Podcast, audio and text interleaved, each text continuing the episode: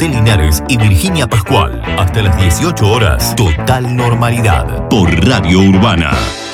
Audio Canal 7 Bahía. ¿Y por qué seguimos en fase 2? Los números no son alentadores. Vamos a recorrer las cifras oficiales y estamos hablando siempre de las últimas 24 horas en Bahía Blanca. 379 nuevos casos. Es la quinta cifra más alta desde el inicio de la pandemia, la más elevada del mes. 24.515 casos confirmados. De esos permanecen activos, mira este número, Daniel, que también es alto. Sí. 2.838. Fallecieron eh, cinco personas, eh, se suman lamentablemente a este listado en los últimos tres días y totalizan 492 muertes en Bahía desde el inicio de la pandemia.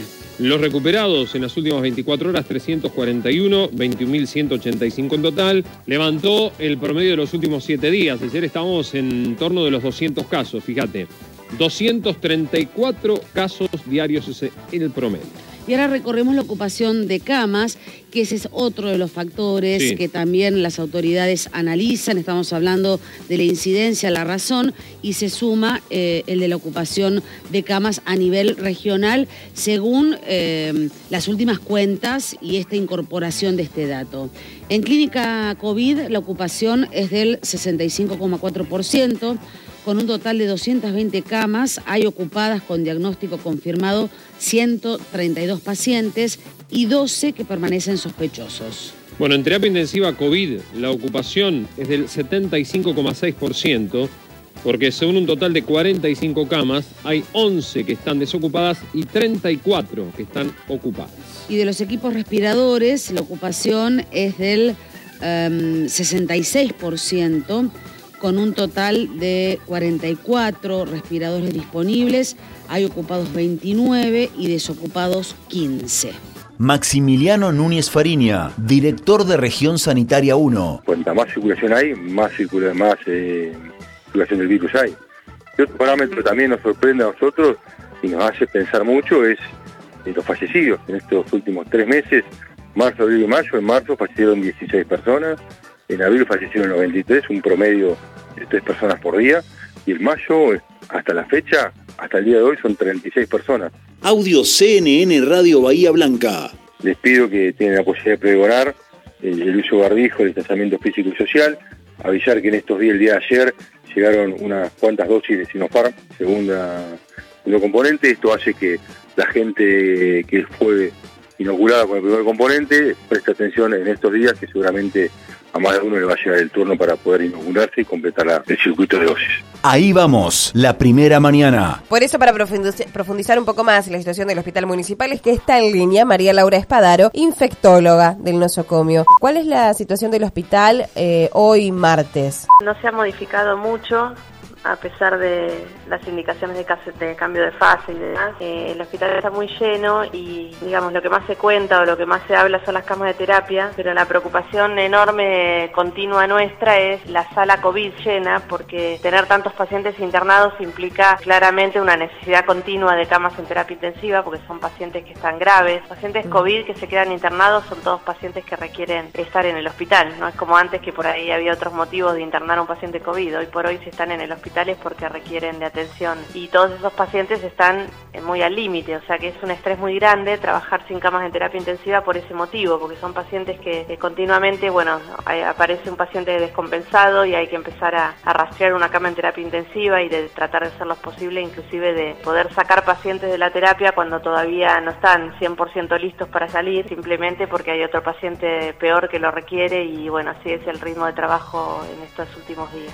Eh, las autoridades sanitarias eh, provinciales y desde Región Sanitaria Primera han manifestado que una cama que se desocupa de la unidad de terapia intensiva casi siempre es un paciente fallecido por COVID. ¿Esto pasa en el hospital municipal? ¿Ustedes ven esto? La mortalidad del COVID crítico, digamos, es, muy alta. Sí, sabemos que el, el 70% de los pacientes fallecen. Por suerte, la experiencia en el hospital municipal ha sido por ahí un poco más benigna que en otros hospitales donde han tenido una mortalidad más alta y hemos podido sacar algún paciente adelante. Habla de una terapia intensiva que tiene una estructura muy grande y, mucha experiencia en tratar pacientes respiratorios. La verdad que ya la experiencia previa de la pandemia de gripe, por eso también es un trabajo muy arduo, porque a veces uno está 15 días, 20 días sosteniendo un paciente que termina falleciendo, así que eso también es muy agotador. También hay que entender eso, ¿no? Un paciente que entra a la terapia por COVID difícilmente se recupera en dos o tres días. Normalmente está internado al menos una semana y de ahí en adelante a veces muchos días más. ¿Ustedes han visto en el hospital eh, algún impacto en la cantidad de casos en este retroceso de fase? No, para nada.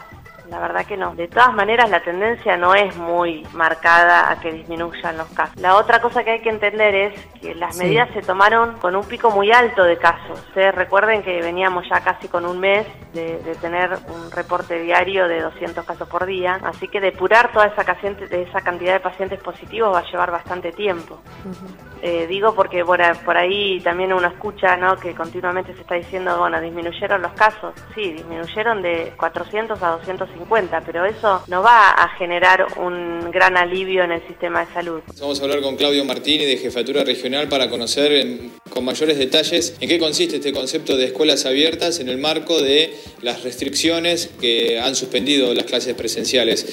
Bueno, a partir del decreto del DNU, del presidente de la Nación, el decreto de nuestro gobernador y la comunicación de la Dirección General de Escuelas de la provincia de Buenos Aires, el concepto de escuelas abiertas tiene el alcance de llegar a aquellos alumnos que tengan alguna cuestión de conectividad muy compleja o nula, más aquellos alumnos que tengan trayectorias discontinuas, más aquellos alumnos que se encuentran trabajando todavía en los contenidos mínimos 2020-2021. Esta población mínima que se está claramente identificada en cada grupo atendido por cada docente de cada una de las escuelas de, de Bahía Blanca en este caso, estamos en fase 2, eh, es los que pueden asistir a la escuela a la entrega y el retiro de material. No van a tener clases, pero sí van a tener el contacto con el docente para poder permitir la continuidad en cada una de estas situaciones.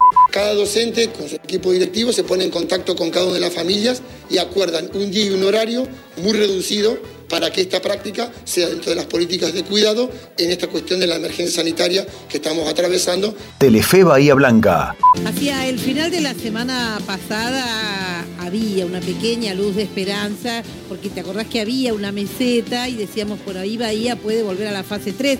Todo cambió el fin de semana, las primeras horas de esta semana con la cantidad de casos y la complicación de la respuesta hospitalaria. Sí, recordamos el pasado viernes, en, luego de reunirse con el ministro Bianco, el propio intendente Gay había dicho que si Bahía Blanca sostenía la tendencia a la baja de casos, podría llegar a solicitar y a evaluarse un cambio de fase, regresar a fase 3 esta misma semana. Algo que finalmente no ocurrió porque los casos no disminuyeron, por el contrario, durante el fin de semana aumentaron. Aumentaron, por lo tanto, hoy, esta mañana, cuando se hace la tradicional conferencia de prensa del jefe de gabinete, el ministro de Salud de la provincia, se anunció que Bahía, al igual que otros distritos, algunos han bajado también de la provincia, pero Bahía continuaba igual, continuaba en fase 2. Escuchamos las palabras del señor jefe de gabinete de ministros del gobierno provincial, Carlos Bianco. Como ustedes saben, eh, en la semana pasada nosotros compatibilizamos nuestro sistema de fases, el sistema de fases provincial con el que venimos trabajando desde junio del año pasado, al sistema nacional a las indicaciones eh, del DNU 287-2021 que firmó el presidente y en donde se establecían una serie de categorías de acuerdo al riesgo epidemiológico y sanitario, bajo, medio, alto y alarma epidemiológica y sanitaria. Nosotros eso lo hicimos compatibles a nuestras fases 2, 3, 4 y 5 respectivamente, tomando exactamente las mismas medidas de cuidado y sumando alguna medida adicional en algún caso particular. Ahora estamos en un terreno distinto al que estábamos eh, anteriormente, por lo menos en alguna, para alguna fase en particular. Hoy lo que tenemos son unos indicadores muy claros y muy objetivos que estableció el gobierno nacional para ubicar a cada uno de los distritos de acuerdo al riesgo sanitario y epidemiológico que tiene. Entonces lo que hacemos nosotros es hacer el cálculo, obviamente junto con, con el Ministerio de Salud, hacer el cálculo de esos indicadores y de acuerdo al resultado objetivo y claro de esos indicadores avisar a, obviamente a, a los intendentes e intendentas. Y en esta fase no se permite que los clientes ingresen a los locales comerciales, sino que deben atender desde la puerta. Claro que esto en el centro no se ve y fuimos a consultar a algún comerciante para preguntarle por qué no sirve este takeaway, que la gente vaya y compre en la puerta y se lo lleve o encargue por internet y lo vaya a retirar. Estamos en mayo, hace muchísimo frío. Eh, yo no sé si no es contraproducente que estén afuera tratando de cumplir bien un protocolo, es decir, entremos de a uno con mucha con mucha discreción y aparte, atendiendo un takeaway en la puerta, sabemos que el comercio no termina de soportar la venta, no, no, puede aguantarlo. ¿Cómo hace un cliente para probarse un producto? Este, de la puerta para afuera. Entonces hay cosas que se están complicando cada vez más y bueno, pedimos, los, creo que los organismos de control tienen bastante contemplación en este aspecto y queda en nosotros tratar de, hacer las cosas lo mejor posible para no estar peor. ¿no? Hoy el comercio está en una terapia intensiva. Considero que, hay que convivir con el problema, hay que tratar de hacer las cosas bien dentro de la medida que se pueda y obviamente respetar los protocolos. ¿no? Primero lo que no queremos es cerrar y segundo es que si algo está mal hecho, lo corrijan.